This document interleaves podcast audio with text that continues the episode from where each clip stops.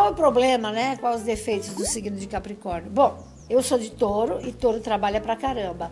Capricórnio só trabalha. Tem alma de velho, parece um velho. Ah, normalmente meio corcunda até. Capricórnio trabalha, vai trabalhar lá longe. Então, assim, chega a ser miserável de tanto que trabalha e não gasta. É o único signo que cê, daqui a pessoa tem 20 anos, com 40 você vai saber que ele tem dinheiro guardado, ele co compra casinha, uma casinha, duas casinhas, mas é responsável demais. O cara não tem prazer, cara. Deus me livre. O nome dele é trabalho. Ele, capricorniano, viajar fim de semana, imagina.